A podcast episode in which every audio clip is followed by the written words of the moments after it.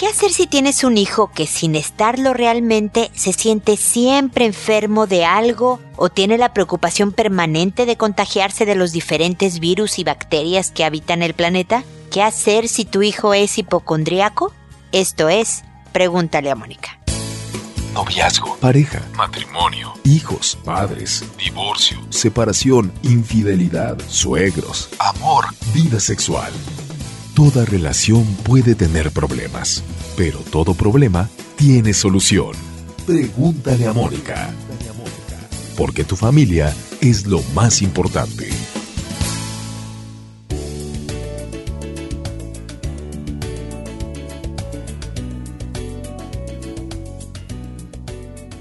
Bienvenidos amigos una vez más a Pregúntale a Mónica. Soy Mónica Bulnes de Lara, como siempre, muy feliz de encontrarme con ustedes en este espacio que casi cumple 10 años. En noviembre estaremos de aniversario, en un aniversario bien importante porque 10 años se dicen fácil, pero no lo son. Este es uno de los primeros podcasts, de los primeros programas por internet que hubo en, en Latinoamérica en español y es de los pocos que han seguido vivos ininterrumpidamente en estos 10 años. Pregúntale a Mónica es uno de los 40 programas en español más escuchados en Internet. Hemos ganado ya un premio en la categoría de educación en un concurso, eh, en el primer concurso iberoamericano de podcast. Así que bueno, estamos muy muy contentos de que han sido buenos, buenos 10 años y nos estamos preparando y para eso hemos crecido, no solo ya solo estamos en la página, ustedes lo saben, estamos en Facebook. Búsquenos porque ahí siempre hay una imagen, una frase, una idea que ayude en los temas que manejamos. Persona, pareja, familia. Estamos en Twitter, en Instagram, en YouTube con videos bien cortitos de una hora, aunque ahora voy a subir un par de conferencias que he dado, así que estén pendientes para nuevos tipos de video. Y bueno, estamos en la preparación de nuestro festejo, así que también habrá más y más noticias. Muchas, muchas gracias por su preferencia, porque ustedes son, ustedes lo saben, los que hacen este programa. También hay dos libros, por cierto. Por cierto, también hay dos libros que ustedes pueden encontrar eh, los links para eh, ver dónde comprarlos. En Chile y en México están en papel en todas las librerías, en internet están en todo el mundo, los pueden descargar en los links que proporciono en la página eh, y en Facebook también. Y hoy vamos a hablar de un tema curioso, creo yo, porque, porque pareciera que los hipocondríacos, las personas que dicen que están siempre enfermas o temen estar eh, contagiándose de algo que otro tiene y demás, es solo corresponde a adultos y no es así. Los hipocondríacos muchas veces se originan desde la niñez y habrá aquí papás y mamás que me estén escuchando que se identifiquen con este tema, ¿no? Ah, yo tengo a un niño, un niño que siempre dice que está enfermo o dice que ya se contagió o que tiene el síntoma y se queja de cosas que no tiene. Entonces, ¿qué podemos hacer verdaderamente en casa? Bueno, un punto importante a considerar es que los niños imitan a los padres, los modelos de los padres. Si nosotros mismos solemos ser muy aprensivos, muy preocupones con nuestra salud, exageramos nuestros síntomas, nos quejamos, etc., el niño puede seguir estos mismos pasos. Observa y apunta el pequeño y hace lo mismo. Entonces, una primera iniciativa sería revisar eh, yo o mi esposo o esposa, cómo está manejando esta, este tema de la salud. ¿No? Eso es bien importante. Otras veces, si los hijos son pequeños, enséñenles a identificar síntomas verdaderos. No se trata de reducir su malestar, no hacerles caso, pero sí hacer una, una petición informada, correcta, emocionalmente dominada sobre la salud. Mamá, me duele el estómago. En las tardes, de este lado, después de que como tal cosa, eh, etcétera, etcétera, de tal forma que aprenda a manejar su salud adecuadamente. Obviamente, el hecho de enseñarle a comer bien, el enseñarle medidas de higiene básicas, también es parte de la formación de un niño. Por supuesto, antes que todo esto tenemos que descargar que efectivamente nuestro hijo no tenga un problema de salud. Lo primero es ir al pediatra a verificar. Una vez que ya sabemos que no está enfermo, es seguir con, esta formación sobre cómo informar correctamente de la salud, que comprueba que no está enfermo y tratar de darle momentos de atención positiva porque hay veces que los niños muestran este tipo de características de hacerse los enfermos para dos cosas, o llamar la atención y la atención positiva, es decir, darme tiempo para estar contigo, no solo cuando estás enfermo, sino cuando no pasa nada y nada más estamos conviviendo, ayuda a reducir los índices de hipocondría y además que también lo hacen para evitar algo desagradable, a lo mejor como hacer algún tipo de trabajo en casa o ir a la escuela. Nuevamente hay que hablar con ellos porque no es una manera de evadir responsabilidades. Suelen ser los hipocondríacos los niños más aprensivos, más preocupones, que esto es un rasgo de personalidad. También es importante hablarle a los niños de esto para que se vayan conociendo y después cómo manejar esta característica. Si yo soy aprensivo, si soy preocupón, decirle hijo, mira si te lavas las manos, mira si comes bien, mira si reportas tus malestares y verificamos con el médico,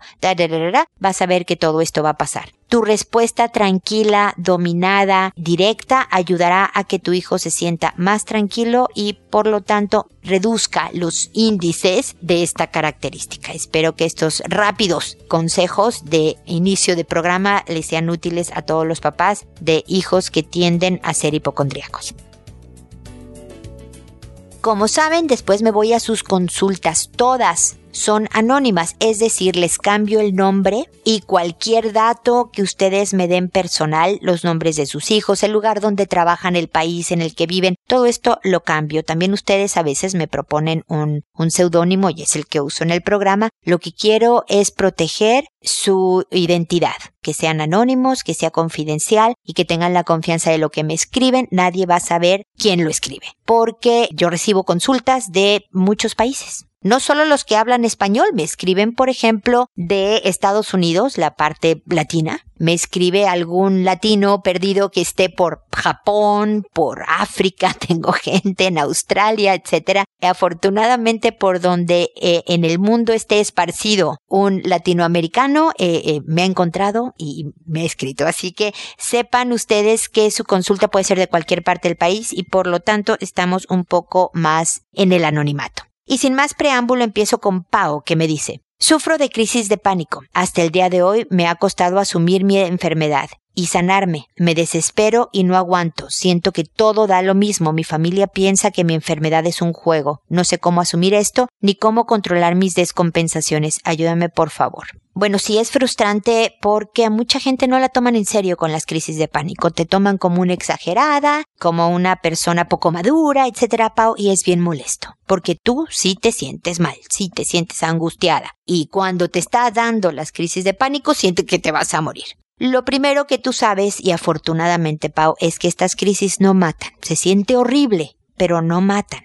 Y que con terapia conductual, con eh, unas estrategias de conducta bien específicas y relativamente sencillas, puedes salir adelante. Es necesario que tal vez, dependiendo de lo intensivo que sean estas crisis y de la frecuencia en la que te den, qué tan inutilizada te tengan, que no puedas trabajar o salir a la calle o tal y tal, recurras primero a un médico, porque a lo mejor por un muy corto plazo necesites un antiansiolítico para ayudarte con el primer empujón ¿no? Si todavía no llegas a esos niveles tan elevados de crisis, que todavía trabajas, que todavía sales a la calle, que tal y tal y tal, busca una terapia conductual. Créeme que todo consiste en dominar primero, aunque no lo creas, tu respiración, a identificar cuál es la respuesta de tu cuerpo. Tu cuerpo está haciendo una reacción normal de amenaza.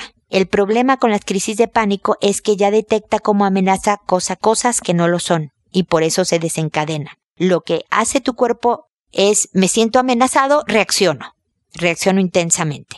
El objetivo es desasociar esto que tú sientes como amenaza que no lo es. ¿Me explico? Espero estarme explicando, Pau. Entonces, ánimo, ánimo. Eh, más que una enfermedad es una condición. Pero hay veces que requiere de una, de una ayuda. Es como si tuvieras una úlcera en el estómago, pues no la vas a curar con, con tecitos, tienes que ir al médico. De la misma manera, estas crisis de pánico eh, no las has podido manejar tú solita. Digamos que ya trataste por un rato, te tomaste los tecitos, no funcionó. Ahora vas con el especialista. Busca un psicólogo, una psicóloga especialista en crisis de pánico o eh, terapia conductual y estoy segura de que te van a poder ayudar, Pau. Cuéntame cómo vas, espero que sigas mejor. Si cualquier cosa se te atora, vuélveme a escribir y yo trataré de darte también ideas por este medio, ¿ok?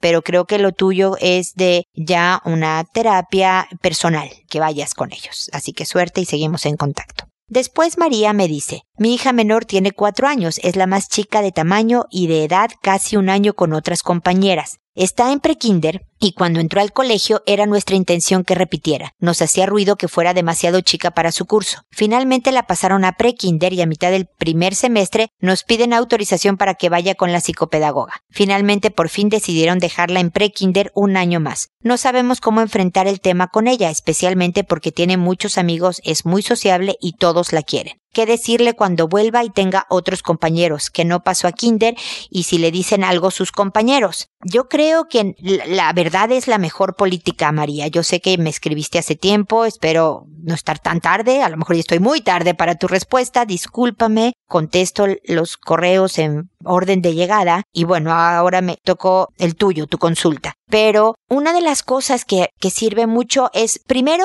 tu disposición tranquila. Me explico como de que no está pasando nada grave. Cuando tienes cuatro años no te afecta en la vida profesional. El que te hayas quedado un año más repitiendo, especialmente ahora, es bueno. Después hubiera sido más problemático que fuera prácticamente un año la más chica del grupo. Entonces habla con ella y dile, hija, tú eras la más chica o eres la más chica de este curso en edad y correspondía más a que tú hubieras empezado prekinder ahora. Por lo tanto, lo vas a hacer dos veces. ¿Sabes cuál es la ventaja, mi querida hija? Que no estás perdiendo amigos porque ahí siguen en el mismo colegio, estás sumando amigos. Ahora vas a tener los del año en el que tú ya estuviste y ahora en este en el que estás repitiendo. Y si lo ves desde una perspectiva optimista con tu hija, María, ella también poco a poco lo va a asumir así. Si cuando ella venga con una queja, ay, mis compañeros del año pasado me dijeron que no pasé con ellos, que, que soy tonta,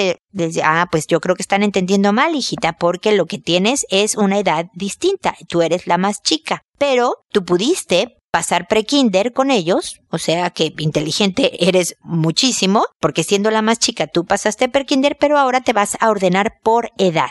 Y con eso, y con tu tranquilidad y rápida respuesta, sonriendo y demás, ella también va a poder saber que todo está bien. ¿Ok? Así que me parece muy bien que lo hayan hecho ahora, María. Créeme que si hubieras esperado a sexto de primaria, la cosa hubiera estado un poco más complicada. Así que tu hija va a estar muy bien, estoy segura. Después me escribió preocupada, que dice, Hola Moni, espero que te vaya de lo mejor. Te cuento que mi bebé estaba durmiendo más en las noches, de 7 de la noche a 2 de la mañana y luego de 4 de la mañana a 7 de la mañana. De un momento a otro, comenzó de nuevo a despertar cada tres horas para comer, y no se vuelve a dormir enseguida, y en cuanto lo pongo en la cuna llora, como si le estuviera mordiendo el pie, y su llanto me mata. No me gusta que se sienta mal, lo cargo y vuelvo a intentar hasta que lo logro, y esto puede durar una hora o más. El pediatra nos dio un método, pero se me hace un exceso porque implica no alimentarlo en las noches. Primera semana, darle de mi leche, pero en mamila. Segunda semana, mi leche mezclada con agua. Y tercera semana, nada. Y dejarlo llorar durante 15 minutos. Y entrar a verlo un minuto y salirme otros 15 y así. Yo siento que me muero solo de pensarlo porque cuando despierta en la noche le doy pecho y come mucho. ¿Cómo lo voy a dejar así sin nada en el estómago? ¿Estoy exagerando? Hablé con mi esposo y le comenté que dado el caso que hiciéramos eso, sería a los seis meses, porque ya comería algo sólido y le duraría más en el estómago y tendría más tranquilidad de que no tiene hambre. Pero por el otro lado, dudo en hacerlo porque recuerdo que tú has indicado que les ayuda a ser más fuertes poder dormirse solos y si despiertan en la noche ellos lograr conciliar el sueño. Pero ¿a qué edad se debe comenzar eso? ¿Seis meses está bien o lo estoy sobreprotegiendo? Ayúdame, Moni. Yo no tengo problemas en no dormir, pero no quiero que no sea fuerte solo porque quiero sobreprotegerlo. Mil gracias, saludos. Preocupada, me encantas como mamá porque eres muy preocupada. Porque claro que yo hablo de la importancia de que los niños se puedan dormir solos, tranquilizarse por ellos mismos y conciliar el sueño, pero no estoy hablando de recién nacidos, ¿ok? Estos son niños, eh, digamos, de tres años en adelante, te voy a poner. ¿ok? Obviamente los hábitos, los buenos hábitos de sueño empiezan desde ahora, desde la edad que tiene tu bebé, pero esto de aprender a tranquilizarse solitos es empezar a los, alrededor de los tres años, poco a poco, a con las lamparitas de noche, ya sabes, esos de los enchufes, que son lamparitas muy tenues de luz, y demás, a ayudarles a vencer miedos, preocupaciones y quedarse en su cama y tratar de dormir toda la noche entera sin recurrir a papá o mamá. ¿ok?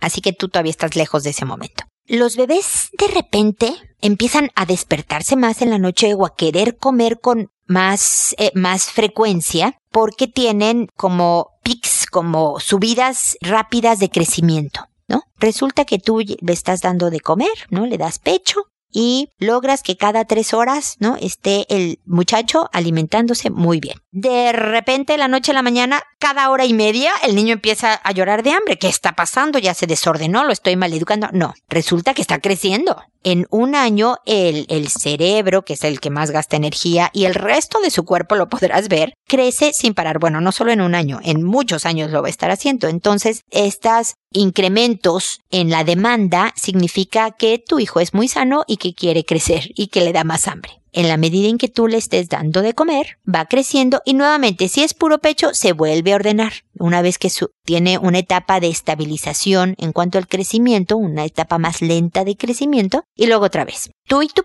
marido son los que deben de poner la pauta de las reglas de tu casa. Si tú te quieres esperar a los seis meses para que tenga algo sólido, no pasa nada. Mientras tanto, síguete despertando con frecuencia, dale la comida que necesite, va a volver a ordenarse en las noches. A lo mejor ya para los seis meses me pasó a mí. No tuve que hacer mayor cosa. El bebé empezó a dormirse la noche entera. A lo mejor sí desde las once de la noche, pero despertaba a las seis de la mañana y yo ya con eso estaba perfecto. Entonces, a lo mejor ya para los seis meses todo está resuelto por sí mismo. Si decides seguir las indicaciones de tu pediatra, también te puedo decir que no le pasa nada. No le pasa absolutamente nada al bebé, lo estás ordenando, va a amanecer con mucha hambre y a las 7, a las 6 de la mañana que despierte en un grito porque ahora sí ya dame de comer porque llevo toda la noche sin comer, le das de comer y todos contentos. ¿Me explico? Entonces, no te preocupes, no lo estás sobreprotegiendo. Es tu primer bebé y hay preocupaciones, pero son cosas normales, naturales del desarrollo de un bebé y de una mamá primeriza. Entonces, lo estás haciendo muy bien, tú y tu marido están tomando buenas decisiones, así que muchas felicidades y a gozar ese pequeñito. Seguimos de todas maneras en contacto.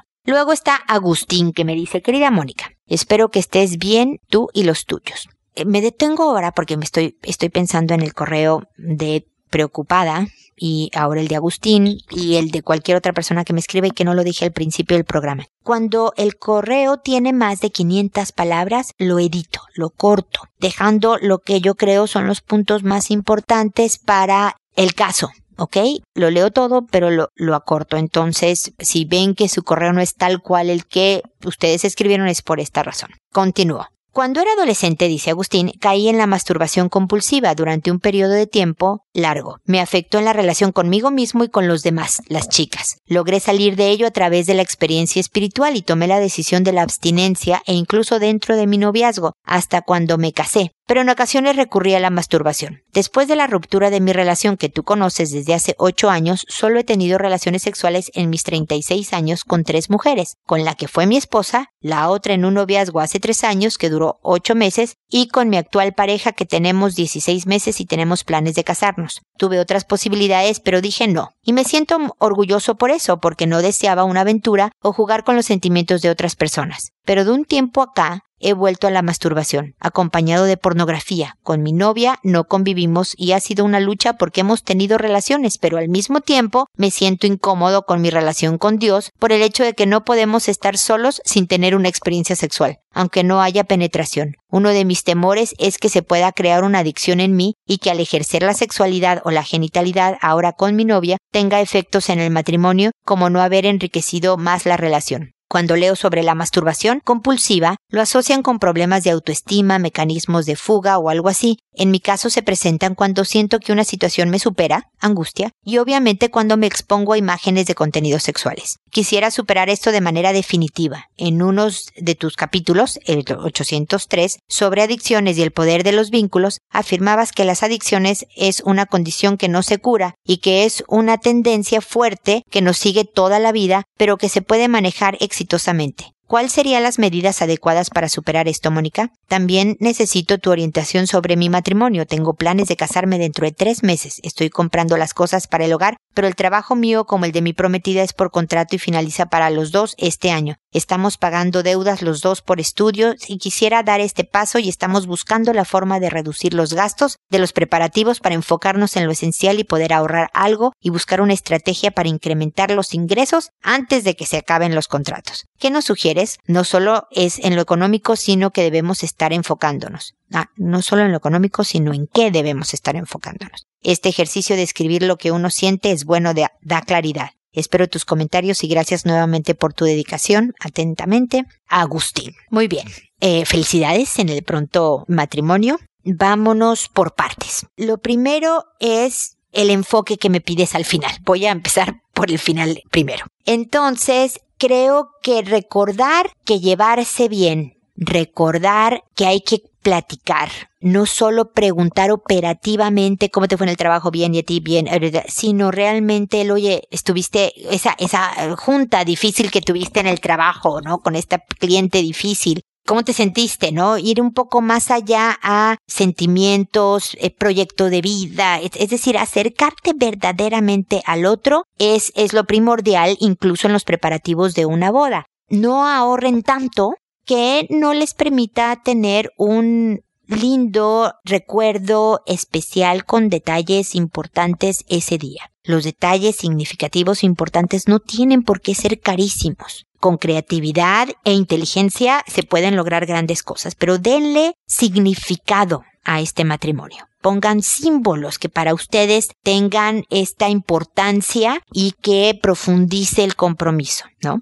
Después, escriban. Ya viste que por eso les pido que me escriban en la consulta. No solo este programa tiene el propósito que me escuche a alguien que no escribió una duda, pero tenga un caso similar y al escuchar uno de estos casos diga, ah, a mí me pasa más o menos lo mismo, voy a aplicar esta idea. No solo tiene esa intención, el que sea un audio, sino el que ustedes me escriban verdaderamente hace un ejercicio previo a mandarme el correo para ustedes, de reflexión, de poner en claro las ideas, a veces volviendo a leer las cosas, te das cuenta de, otras tantas que no habías notado. Es todo un ejercicio, Agustín. Y de la misma manera, escribir un presupuesto les va a ayudar a tener más claridad. A ver cuánto ingresamos, cuáles son nuestros gastos, los que no podemos eliminar, los que podemos administrar mejor, por ejemplo, a lo mejor préstamos de estudios, bueno, a ver, ¿cuánto es lo mínimo que podemos estar aportando sin que nos crezca más la deuda, sí, yéndola a reducir, pero que no nos quite la posibilidad de, no sé, comer, pagar un techo, eh, seguir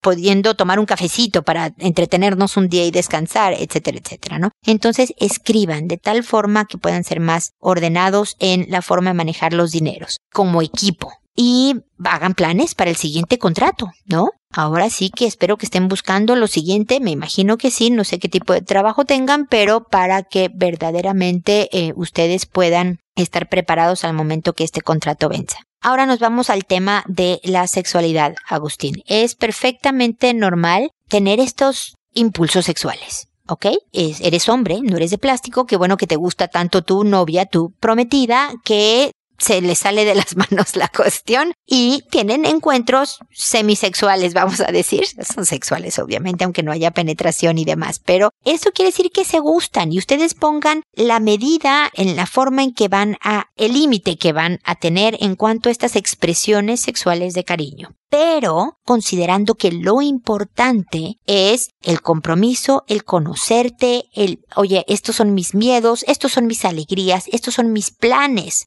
Esto es lo que opino del dinero, de los hijos, de la familia política, de mis propia familia, de mis amigos, del tiempo juntos, del tiempo no juntos.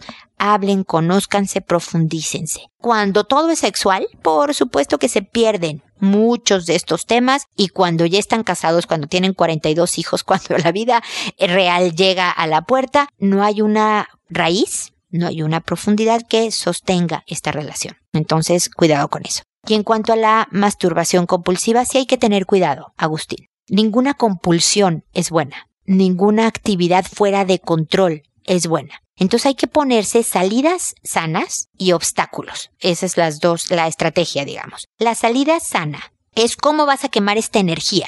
Entonces yo siento este impulso y entonces una manera, obviamente, es la actividad física. ¿No? Me salgo a dar la vuelta a la manzana. Me salgo, pero salte, salte a donde haya más gente. Esa es parte de estrategia de sana canalización y obstáculo, porque pues obviamente son cosas que uno hace en privado, donde nadie nos ve. Entonces, si estás con más gente, eh, se frena esto. Entonces, camina, brinca. Si estás en, algún lugar donde no puedas salir, vete al baño, brinca, eh, eh, ¿no? Haz, jumping jacks, ¿no? ¿Cómo se llaman estos que abres las piernas y los brazos brincando, ¿no? En forma rítmica, eh, no sé cómo se llaman. Pero bueno, el caso es que el movimiento es una canalización muy sana. Otra, hay veces que hay gente muy creativa que se pone a dibujar distrae la mente, conecta otro tipo de neuronas. Me explico, en vez de estar eh, siguiendo con la cuestión sexual, tú te vas por la cuestión creativa. Le das otro tipo de camino a este impulso que está llegando. Tienes que en la energía encontrar una forma más adecuada para ti de desahogarla.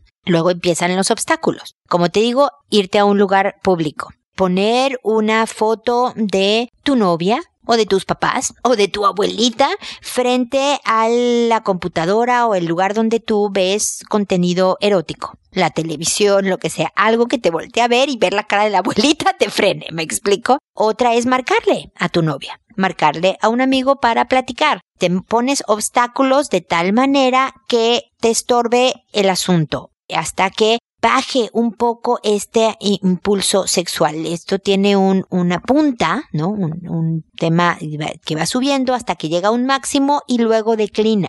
Entonces tienes que ayudarte para que cuando va subiendo este impulso y tú tengas todas estas ganas de masturbarte, tú te distraigas con todas estas cosas, ¿no? El regaderazo de agua fría, créeme, funciona. Y entonces ya bajó un poco el, el impulso y sigues con tu vida de tal forma que los vas espaciando. Tampoco creas que vas a pasar de 10 a 0 en un día. Trata de meter cada vez más distancia. Fíjate que si hoy tres veces tuviste un impulso fuerte sexual o tres veces tuviste ganas de masturbarte y solo caíste una vez. Perfecto. ¿Sabes qué? O dos veces. Ya le bajaste una. Mañana sigues en dos. Así hasta que le bajes otra más, me explico, y luego ya es una diaria, bueno, ahora va a ser un día sí y un día no, y luego un día sí y dos días no, y, de tal forma que te vas poniendo metas pequeñas, Agustín, pero que te ayuden en este logro. Así que Dios sabe que somos humanos, Dios sabe que mientras estemos trabajando por ser mejores en cualquier tema, estás en buen camino,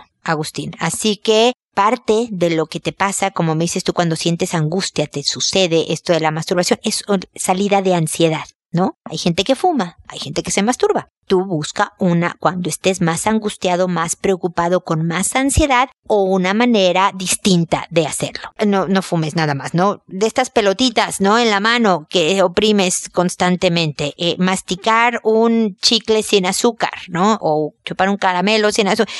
Calmar maneras de tranquilizarte, eh, eh, encontrar maneras, no, no es calmar. Encontrar maneras de calmarte, de tranquilizarte te van a ayudar. Nuevamente el yoga, la meditación, etcétera, son herramientas también sumamente útiles. Así que espero que sigamos en contacto y muy, muy felices nupcias. ¿Ok? Marcia después me dice, me gustaría pedirte una respuesta o consejo a medida para mí. Que por cierto, Marcia, me dices cosas muy lindas. Muchísimas gracias por tus palabras y, y sigo adelante. Tengo 52 años y si bien nunca me casé, a lo largo de mi vida he tenido tres parejas. La primera durante 17 años con quien tuve a mi hija única, otra por cuatro años y la última por 10 años. El patrón común de estas tres relaciones ha sido terminar con violencia. Con el padre de mi hija, la violencia verbal y física fue una constante. Fue una relación enfermiza en la que tuve montones de señales de advertencia que no quise o no supe ver. Terminamos muy mal, incluso con riesgo para mi vida porque fui a parar al hospital. Mi segunda relación fue un poco mejor. Ese hombre era viudo y al menos me trataba bien, pero yo no, me sentía enamorada y teníamos muchos problemas por un hijo que él tenía del matrimonio anterior. Cuando decidí terminar con la relación, en un arranque de violencia inexplicable, él cambió la cerradura de la casa que compartíamos y literalmente botó todas mis pertenencias a la basura. Emigré a otro país y de mi más reciente pareja me enamoré como una jovencita. Ya teniendo yo 40 años, me diagnosticaron cáncer de mama y nuestra relación se enfrió. Un día cualquiera, sin más, encontré a Enrique con otra mujer. Esto me rompió el corazón. Al verse descubierto no volvió a darme la cara nunca más, ni para reconocer su error, ni para disculparse por el daño que me causó, ni para decirme que me amaba, ni nada. No sé qué clase de ejemplo le estoy dando a mi hija, ya que está muy afectada por la manera dramática en, que terminó mi relación con un hombre al que ella conoció, quiso y respetó durante 10 años.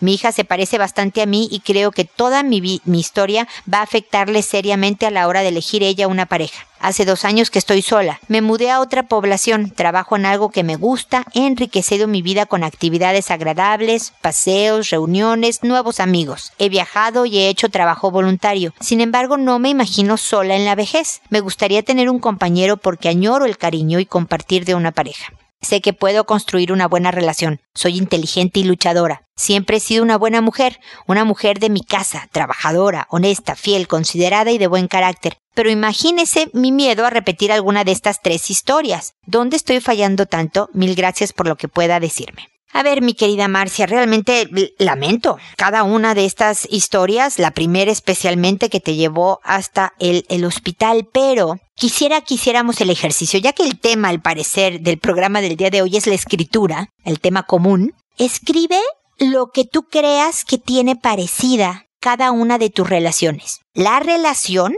el hombre o los hombres y tú. ¿Qué tenían en común? Por ejemplo, puedes decir de los hombres. Los tres eran celosos, ¿no? Los tres eran detallistas, te daban regalitos, ¿no? Eh, los tres eran así. ¿Qué tenían en común los tres hombres? ¿No? Luego, ¿qué tenía en común la relación? En la relación yo me quedaba en casa y ellos trabajaban. En la relación yo trabajaba y ellos se quedaban en casa. En la relación yo siempre era la más, eh, no sé, activa sexualmente que ellos, etcétera, etcétera. Y luego tú. Eh, yo en cada relación era muy llorona. ¿no? En cada relación yo era muy alegre, en cada una de las relaciones yo era muy demandante, me quejaba mucho, todo lo quería hablar o era muy callada.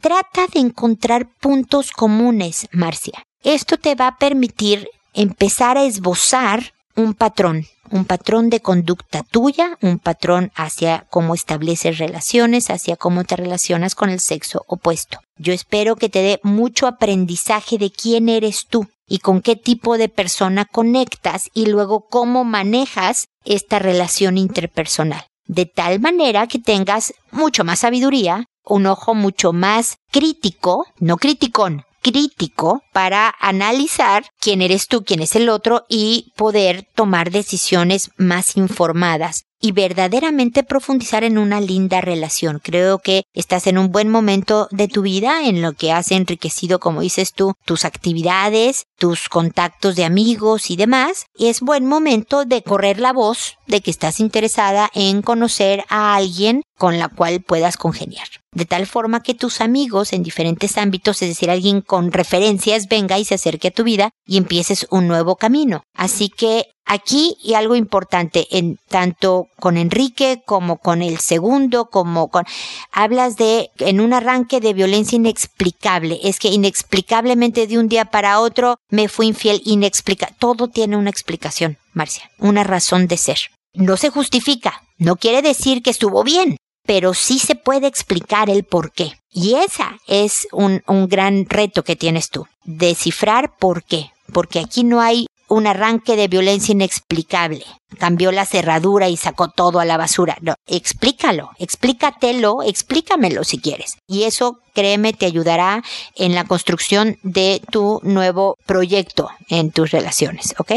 Después está el esposo triste que dice, hola Moni, me casé hace un poco más de un año. Mi esposa tiene un carácter bastante fuerte, lo cual se ha complementado con el mío, que es muy tranquilo y siempre trato de mediar los problemas. Vivimos en una casa con mis papás que hacen el favor de prestarnos ya que no están viviendo ahí. La familia de ella está en la ciudad donde nosotros vivimos. Mi familia vive en otra ciudad a unos mil kilómetros de distancia. Por obvias razones convivimos más con su familia. Ella es muy apegada a ellos y vamos entre tres y cuatro veces por semana a visitarlos. Yo por mi trabajo viajo una o dos veces al mes a la ciudad en donde está mi familia y aprovecho para verlos, mientras ella se queda en casa de sus papás en los días que yo no estoy. El problema comienza cuando visitamos o nos visita mi familia. Parece que ella está esperando la más mínima expresión para enojarse. Mi esposa en el momento no dice nada, todo lo descarga conmigo después. Me dijo que mis papás no me escuchan y solo hacen lo que ellos quieren hacer. Moni en verdad son buenos y nunca hacen nada con mala intención. Una ocasión nos visitó mi hermano con su esposa y mi esposa terminó yéndose a la casa de sus papás, argumentando que le molestaba el desorden que tenían en la habitación donde ellos se estaban quedando.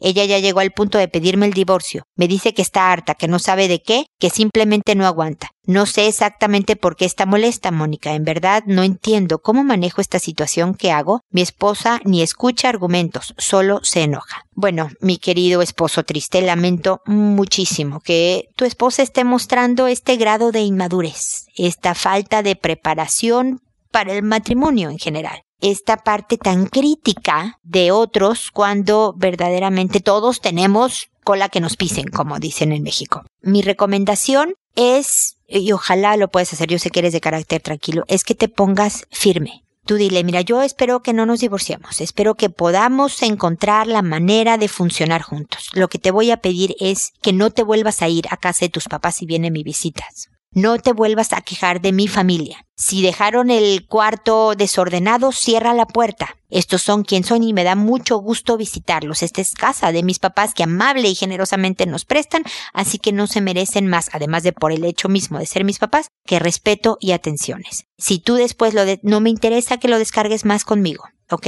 Así que por favor, trabájalo y haz algo al respecto. Lo más seguro, mi querido esposo triste, es que estalle, pero solo va a aprender a tratarte a ti de otra manera si tú le pones un límite. Ya ha llegado al punto de pedirte el divorcio porque tú no le has puesto un alto, mi querido esposo triste. Y se lo estás diciendo de una manera bien cariñosa y dile mucho mi amor y que tú te interesa seguir con ella, pero hasta aquí. Y sigamos en contacto. Por favor, vuélveme a escribir y veamos cómo está la reacción porque verdaderamente es un momento en donde la claridad y la firmeza es más importante que nunca. Ánimo, fuerza, hazlo con cariño y seguimos en contacto. Espero amigos que nos volvamos a encontrar en un episodio más de Pregúntale a Mónica. Hasta pronto.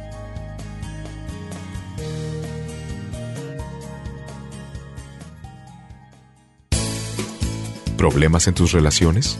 No te preocupes, manda tu caso, juntos encontraremos la solución.